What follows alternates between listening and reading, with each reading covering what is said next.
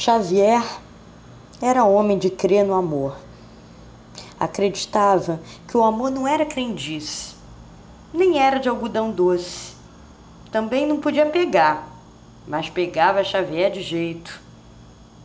Xavier flertou com Natália. Não se pareciam, mas com ela quis formar par. Dinheiro no bolso? Necas. Certezas? De que a vida é incerta. Seu futuro era hoje.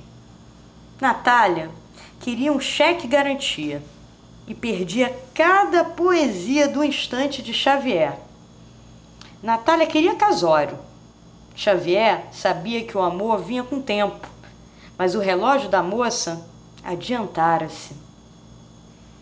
A poesia escapou-lhe entre os dedos e a vida do moço entrou em banho-maria. Xavier não sabia em que bolso deixara as delicadezas, os camaradas de bar em bar. A esperança ficou miúda. Natália não conseguira apostar. Tinha pressa de se arrumar, pressa de amor prontinho. Mal sabe a moça que o amor só se apronta depois que sabe muito bem onde vai morar. Xavier era homem de crer no amor.